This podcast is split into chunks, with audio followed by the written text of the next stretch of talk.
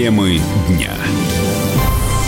Центр Нью-Йорка остался без света. Это произошло в ночь на 14 июля. Без электричества оказались более 72 тысяч человек, и больше всего проблемы затронули Манхэттен и Верхний Вестсайд. Из-за блэкаута с, перебо... с перебоями работали метро и светофоры, люди застревали в лифтах. Проблемы с электроснабжением произошли в годовщину крупной аварии. Это произошло примерно похожее в 1977 году в Нью-Йорке. Тогда с 13 на 14 июля оказался обесточен почти весь Нью-Йорк. Но вот сейчас э, вроде как мэр города Билл де Блазио сообщил о том, что подача электроэнергии полностью в Нью-Йорке восстановлена. Ну а как американцы пережили вот это отключение света? Алексей Осипов расскажет, собственный корреспондент «Комсомольских прав» США. Алексей, приветствую.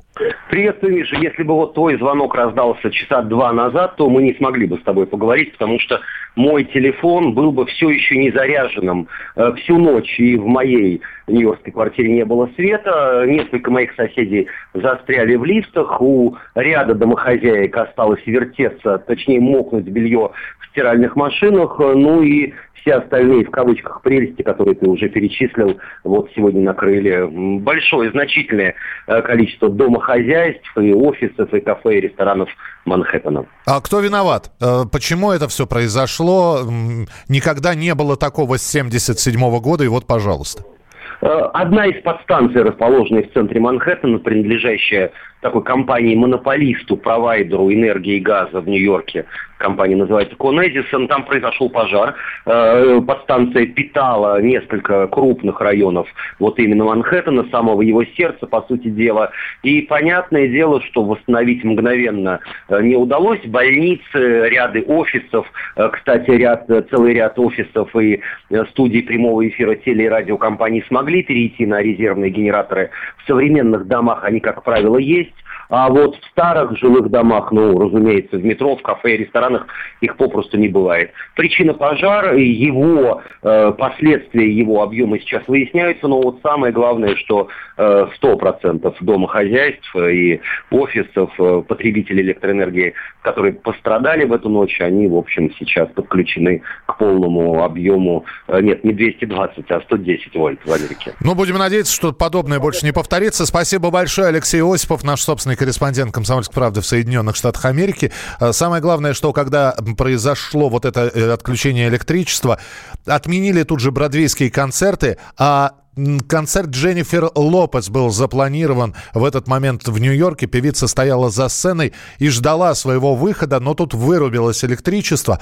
И в полнейшей темноте, подсвечивая себе мобильными телефонами и фонариками, люди так и выходили с этого концерта, возвращая билеты и получая обратно деньги. Дженнифер Лопес так и осталась без своего выступления. Концерт перенесен, правда, не говорится на какое время. Россия – страна охранников и таксистов. Проблемы начнутся, когда они станут не нужны, так считает колумнист «Комсомольской правды» Сергей Мордан. По его мнению, на страну надвигается социальный катаклизм, которого в нашей жизни еще не было. Наша экономическая жизнь меняется очень быстро, мы этого часто не замечаем, но как бы факт остается фактом. На сегодняшний день почти 17% населения страны заняты в торговле, то есть они работают охранниками, они работают кассирами, они работают самым низовым торговым персоналом, который перемещает товары на складах. Ровно в тот момент, когда их заменят роботы, вот, робот это очень громко звучит. На самом деле то, что происходит сегодня, это автоматические кассы, это автоматические погрузчики и прочее, прочее, прочее. Эти 17 миллионов человек просто станут совершенно не нужны. Возникает вопрос, что они будут делать, на что они будут кормить своих детей. Как пелось в одной песне, позабыты хлопоты, остановлен бег, вкалывают роботы, счастлив человек. А вот будет ли человек счастлив? Через 10 лет водителей и продавцов заменят цифровые сервисы. Такой прогноз сделал ректор Национального исследовательского университета Высшей школы экономики Ярослав Кузьминов. По его мнению, рынок труда трансформируется. Монотонная работа сменяется алгоритмами, и большинство фирм отказываются от бухгалтеров, заменяя сотрудников на программы. Кузьминов также привел в пример работу почтальона. По его мнению, Профессия эта существует формально. Между тем, руководитель портала Superjob Алексей Захаров считает, что почтальоны не пропали. Теперь они курьеры. А вот риск исчезновения водителей и продавцов все-таки существует. Ну, мне кажется, что совсем, конечно, профессии эти не исчезнут, но э, с переходом на беспилотный транспорт, а он ну, в крупных городах, безусловным образом, состоится, и, в общем, состоится достаточно быстро, количество водителей, э, которые заняты в экономике, уменьшится раз в 10 от сегодняшнего дня. И если сейчас у нас около миллиона профессиональных водителей, водители такси, э, водители курьеры, персональные водители, водители дальнобойщики, то через 10 лет останется ну, 1100, судя по всему, как развиваются события сейчас. А с продавцами, ну, видимо, их сократится чуть меньше, а, но это самая массовая профессия. Сейчас а, том или ином виде в продажах занято миллионов пять человек в стране, а останется, ну, два с половиной. Да, такие тенденции существуют и, в общем, нарастают. А буквально полтора месяца назад Всероссийский научно-исследовательский институт труда опросил российских работодателей и составил список наиболее востребованных профессий в нашей стране. На первом месте продавец, на втором повар, на третьем педагог. Темы дня. Он променял вечер на утро, чтобы вырвать вас из объятий сна. Он не зверг скуку и уныние и стал богом эфира. Максим Шевченко на радио «Комсомольская правда». Вы готовы встать вместе с ним? В 8 утра каждый понедельник. Твое утро никогда не будет прежним. Программа Максима Шевченко «Доживем до понедельника». 8 часов по Москве.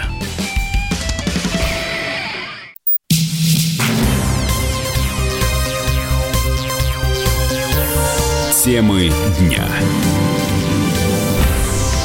Продолжается прямой эфир на радио «Комсомольская правда» в студии Михаил Антонов. Канцлеру Германии Ангеле Меркель в очередной раз стало плохо на публике. Это уже третий случай за месяц. Во время встречи с премьер-министром Финляндии в Берлине Меркель стала трясти.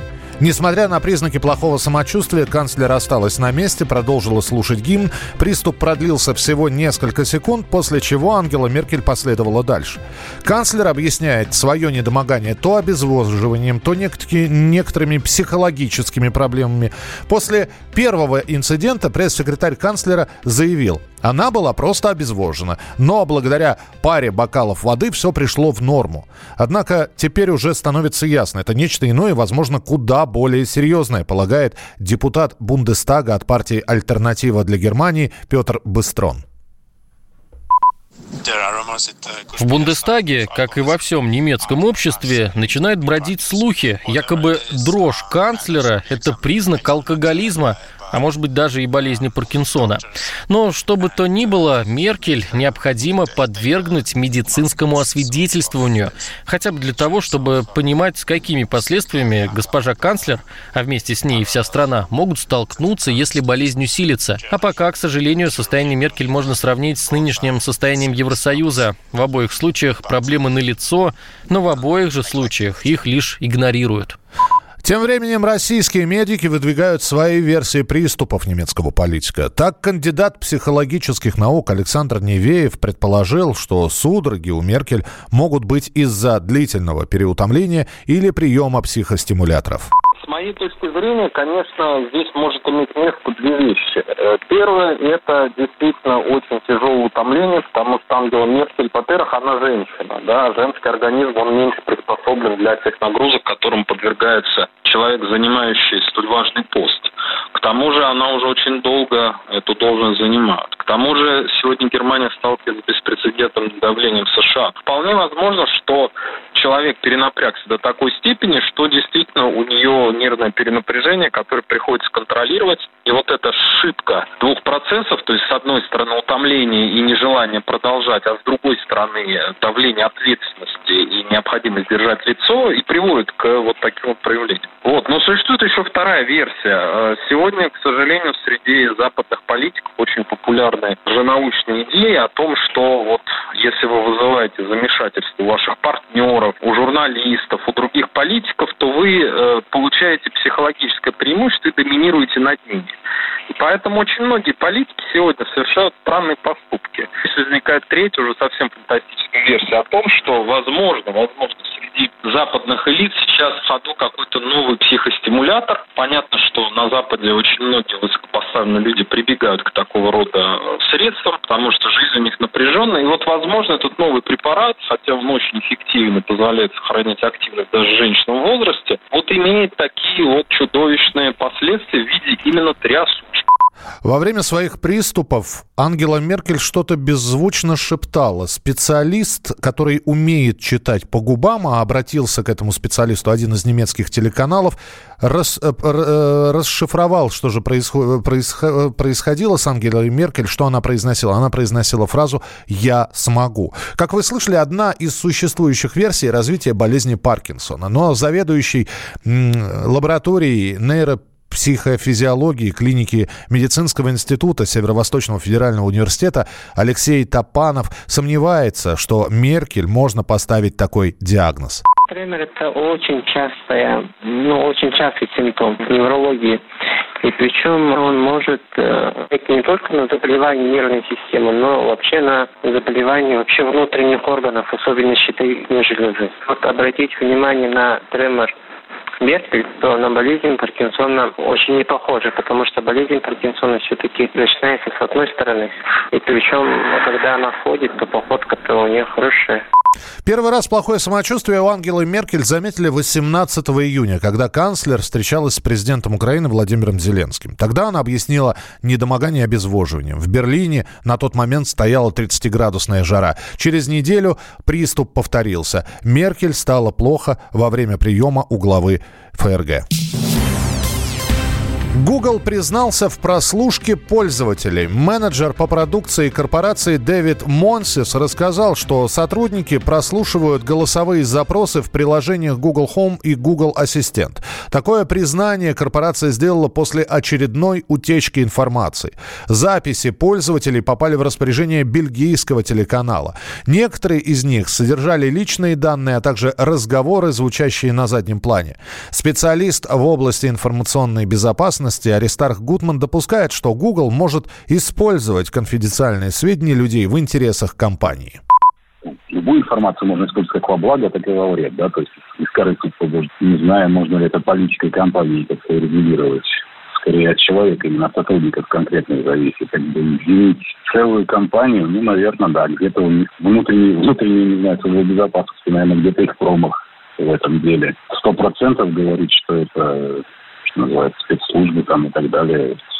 Не знаю, я бы не стал, наверное, на сто процентов это утверждать. Да, действительно, это можно использовать такой широкий инструмент, большой охват, много пользователей, много вариантов э, получить информацию ту или иную, использовать и это во благо страны, что называется, почему бы и нет. Я не, я не вижу смысла, почему бы там, не знаю, какой-нибудь из спецслужб США не надавить на компанию и не воспользоваться этим. Я думаю, что разработчик действовал, составляя какое-то пользовательское соглашение, естественно, действовал в интересах самого себя. Соответственно, оно может содержать такие пункты, которые, ну, да, неприятны будут обычному человеку, да, чтобы знать о себе. Также Аристарх Гутман добавил, что если сотрудник намеренно слил информацию, его ждет увольнение или судебное разбирательство. В этом году в России появится первый турбоперекресток. Скорость движения автомобилей по такому участку должна быть выше благодаря специальной разметке. Новая технология избавит город от пробок, рассказал замначальника управления развития дорожно-транспортной инфраструктуры Центра организации дорожного движения Андрей Мухортиков. В отличие от обычного кругового перекрестка, на пилотном большинство направлений будет выводиться по оптимальной траектории с помощью направляющей разметки. Нововведение позволит избежать лишнего маневрирования и создать единственную и логичную траекторию. По прогнозу ЦОДД, такая разметка должна снизить аварийность и повысить пропускную способность этого перекрестка на 20%. Наши водители не очень любят перекрестки с круговым движением. Понять их можно, нужна предельная концентрация. Много перестроений, в плотном потоке нужно выбрать свою полосу и не пропустить поворот. А еще большой риск ДТП на съездах. Все это потому, что водители не знают, по какой траектории ехать. Преимущество пилотного турбоперекрестка очевидно. Снижается число конфликтных точек, повышается скорость движения, как результат на 20-30% увеличивается пропускная способность перекрестка. Турбокольцевые перекрестки активно применяются в мире. Во многих странах Германии, Нидерландах, Сербии, Словении Хорватии разработаны технические руководства по проектированию таких пересечений. Вопрос только в одном. А, насколько эффективны будут турбоперекрестки в российских городах? Результативность нововведения будет зависеть от конкретного исполнения на местах, считает автоэксперт Юрий Урюков. Очень часто грамотная задумка превращается из исполнителей в итоге в неработающий какой-то элемент. Особенно это часто касается дорожной инфраструктуры и, вот, собственно говоря, разметки. Потому что сейчас в Москве полно примеров, когда э, новая разметка действительно улучшила дорожную ситуацию, и, казалось бы, стоящий намертво перекресток действительно вдруг поехал, и автомобилистам стало проще. Но бывает и наоборот, как сейчас происходит в центре города, а когда разметки настолько много, что водитель просто теряется. Он не понимает, куда ему ехать, как маневрировать, и изначально хорошая задумка превращается в итоге э, в то, что пробок становится даже, по сути, больше, несмотря на то, что у нас, э, в общем, власти рапортуют, о том, что дорожная ситуация улучшается. Поэтому давайте смотреть на конкретные случаи, конкретные примеры и посмотрим, как это будет реализовано. Ну и также говорят о еще одной новинке. На российских перекрестках могут появиться новые светофоры. От обычных они отличаются квадратной конструкцией и единственной лампой, которая поочередно будет загораться красным, желтым и зеленым цветом. Темы дня.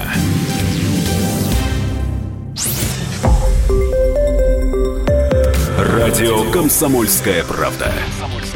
Более сотни городов вещания и многомиллионная аудитория.